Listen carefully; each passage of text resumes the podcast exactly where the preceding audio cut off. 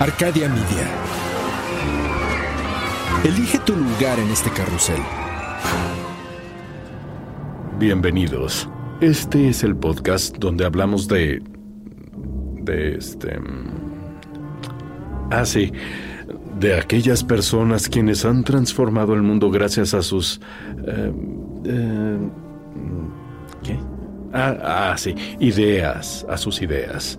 Son... ¿Cómo se llaman? Em, sí. Genios sin rostro a los que los reflectores negaron la fama para convertirlos en innovadores anónimos sepultados en la infamia. Ellos son... ¿Perdón? eh, ¿Cómo se llama? ¿Eh? ¡Los olvidados! Ellos son los olvidados.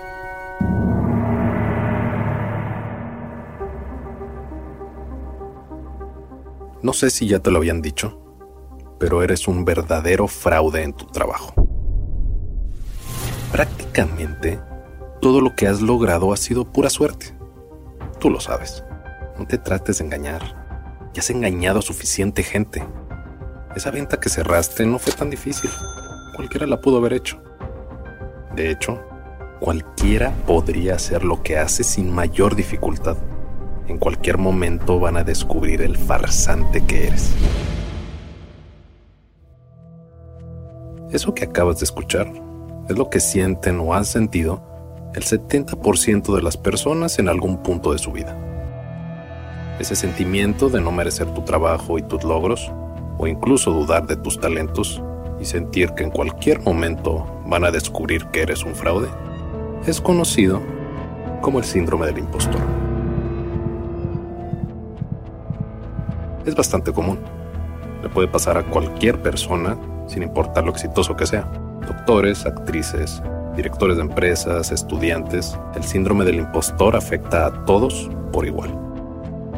Esta idea de que todos tus logros han sido meramente suerte y no por tus talentos o habilidades fue identificada por primera vez en 1978 por las psicólogas Pauline Rose y Susan Imes. En su investigación, teorizaban que solo afectaba a las mujeres, pero hoy en día el síndrome del impostor aplica a cualquier persona que es incapaz de interiorizar y reconocer sus propios éxitos. Se han descubierto ciertos patrones en la gente que siente ser un fraude. Están los perfeccionistas, que cualquier pequeño error los hace cuestionar de sus capacidades. Están también los expertos. Estos necesitan saber toda la información antes de empezar un proyecto. Constantemente están buscando nuevas certificaciones y entrenamiento para ser mejores. Usualmente no aplican a nuevos empleos y no cumplen con todos los requerimientos. Tampoco hablan en reuniones en el trabajo por miedo a parecer estúpidos si no saben la respuesta. También existen los genios naturales. Para estos individuos, batallar o trabajar duro para lograr algo significa que no son lo suficientemente buenos. En su cerebro, esto es prueba de que son unos impostores. De igual manera existen los solistas, que sienten que tienen que lograr todo sin ayuda de nadie. Pedir ayuda significa que son un fracaso o un fraude. Y por último están los superhombres o las supermujeres. Estas personas trabajan más duro que los demás para probar que no son impostores y sienten que tienen que ser exitosos en todos los aspectos de su vida. El porqué de este síndrome, como todo en psicología, es bastante complejo. Algunos expertos creen que tiene que ver con ciertos rasgos de personalidad, como la ansiedad o el neuroticismo. Otros opinan que puede ser la familia o algunas memorias de la infancia como sentir que tus calificaciones no eran lo suficientemente buenas o si tus hermanos eran mejores que tú en ciertas cosas. Todos tendemos a interiorizar estas ideas de que para ser queridos necesitamos lograr. Y así como muchos creemos que no somos algo que realmente somos, otros hacen creer a los demás algo que no son. Como Víctor Lustig, un checoslovaco que vendió la Torre Eiffel no una, sino dos veces. Una tarde de primavera de 1925 en Francia, Lustig leía en el periódico un artículo que refería a los problemas de la ciudad para mantener la Torre Eiffel. Hasta pintarla resultaba costoso y se estaba convirtiendo en un gran montón de chatarra. Muy bonita, pero chatarra al fin. Eso le dio una idea genial. Primero, un falsificador le consiguió documentación del gobierno. Luego invitó a seis comerciantes de chatarra a una reunión privada en el Hotel Crillon, uno de los más prestigiosos de la época. La razón, hacer negocios. Lustig se hizo pasar por el subdirector general del Ministerio de Correos y Telégrafos. En la reunión, les dijo que el costo de mantenimiento de la Torre Eiffel era muy alto y que el gobierno quería venderla como chatarra. Incluso les explicó cómo la torre estaba fuera de lugar en la ciudad y no encajaba con otros grandes monumentos como las catedrales góticas o el Arco del Triunfo. Lustig se llevó a los hombres a inspeccionar la torre en una limusina alquilada. En este pequeño paseo, los evaluó a todos y eligió al que podría engañar más fácilmente. El ganador fue André Poisson, un hombre inseguro que sentía que no estaba en los círculos internos de la comunidad de negocios de París. André creía que obteniendo el acuerdo de la Torre Eiffel lo pondría a la altura de sus colegas. En una reunión posterior, Lustig le confesó que como ministerio del gobierno no ganaba lo suficiente para mantener el estilo de vida que deseaba y que necesitaba encontrar una manera de complementar sus ingresos. Poisson entendió inmediatamente que Lustig quería pues un soborno y uno bueno. Cuando Lustig recibió su soborno y los fondos para vender la Torre Eiffel, se escapó de inmediato a Austria. Lustig sospechaba que cuando Andrés se diera cuenta que había sido estafado, estaría tan avergonzado y apenado que jamás le informaría a la policía francesa. Y tuvo razón. Tanta que repitió la misma estafa ese mismo año. Existe una enorme diferencia entre sentirse como un impostor y serlo. La realidad es que los dos pueden ser exitosos, pero solo hasta que los descubran. Soy Javier Peraza. Esto es Los Olvidados, las historias extraordinarias de personas que poco recuerdan. Usualmente, cuando alguien cruza ilegalmente a Estados Unidos en busca de mejores oportunidades, intenta pasarse por estadounidense para evitar problemas de deportación pero hubo un estadounidense que se hizo pasar por mexicano para lograr todo lo que siempre soñó. William Henry Ellis nació siendo un esclavo el 15 de junio de 1864 en una plantación de algodón en Victoria, Texas, en Estados Unidos. En 1870, a los seis años, sus padres ganaron su libertad y lograron establecer un hogar para ellos y sus siete hijos, incluido Ellis. Ellis aprendió a hablar español fluido desde muy pequeño. Una apenas anexada Texas estaba repleta de tejanos que venían de México y hablaban español.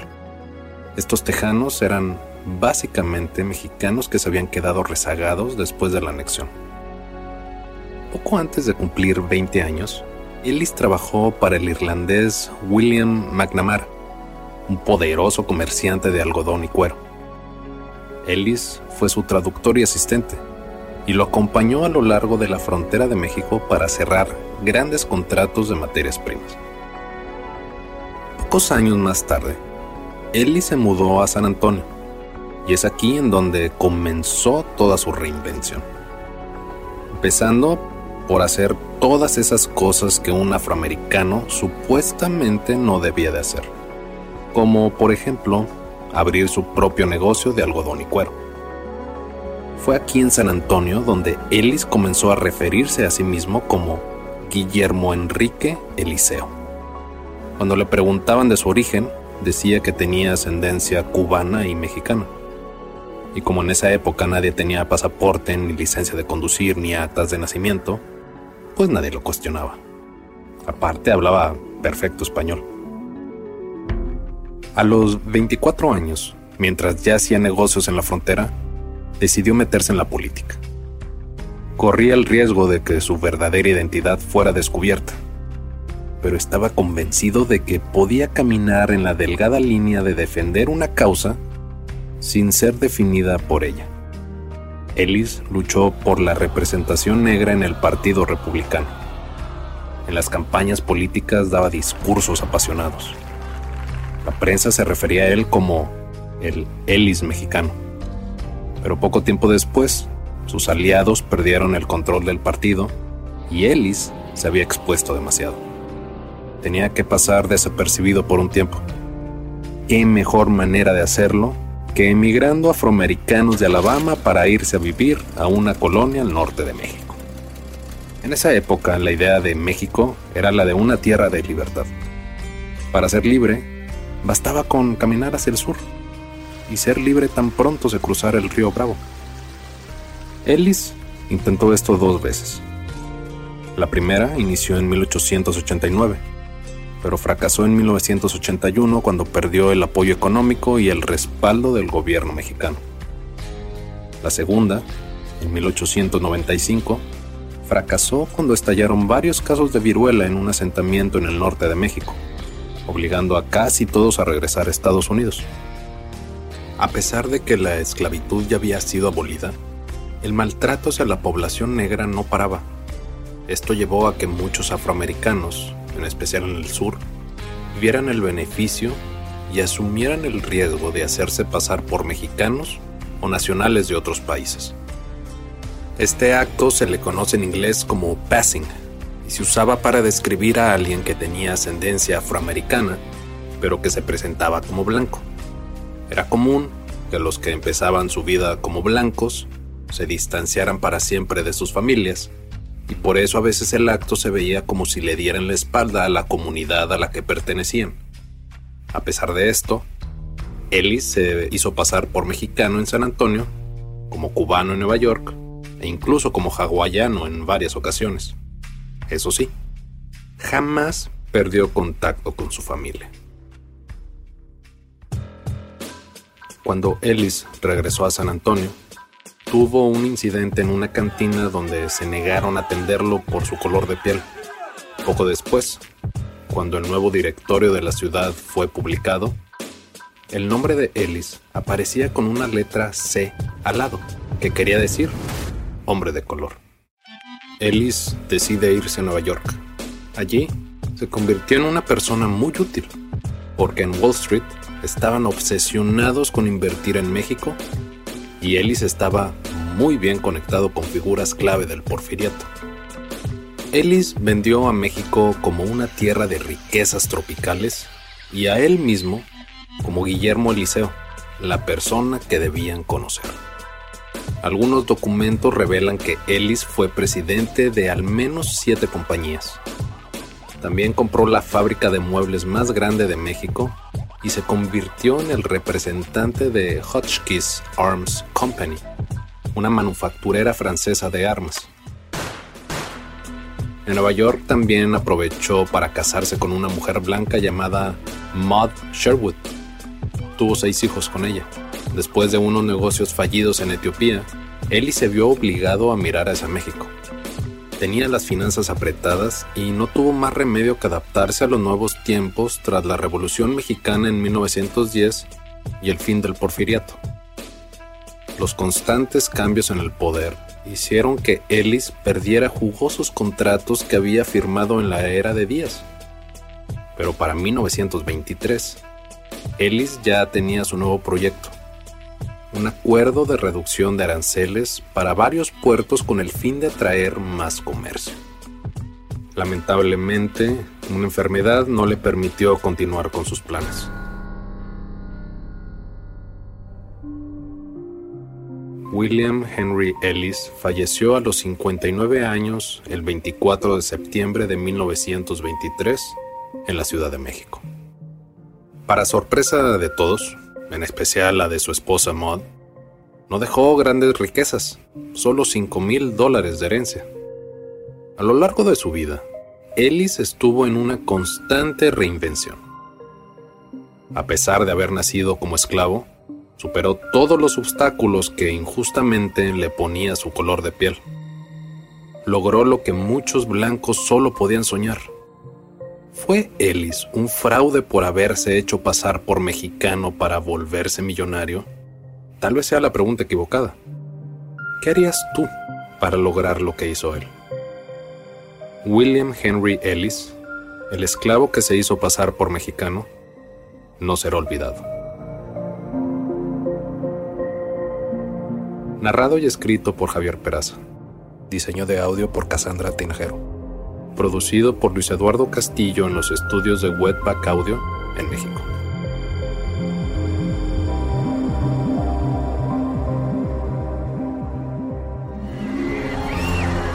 Arcadia Media.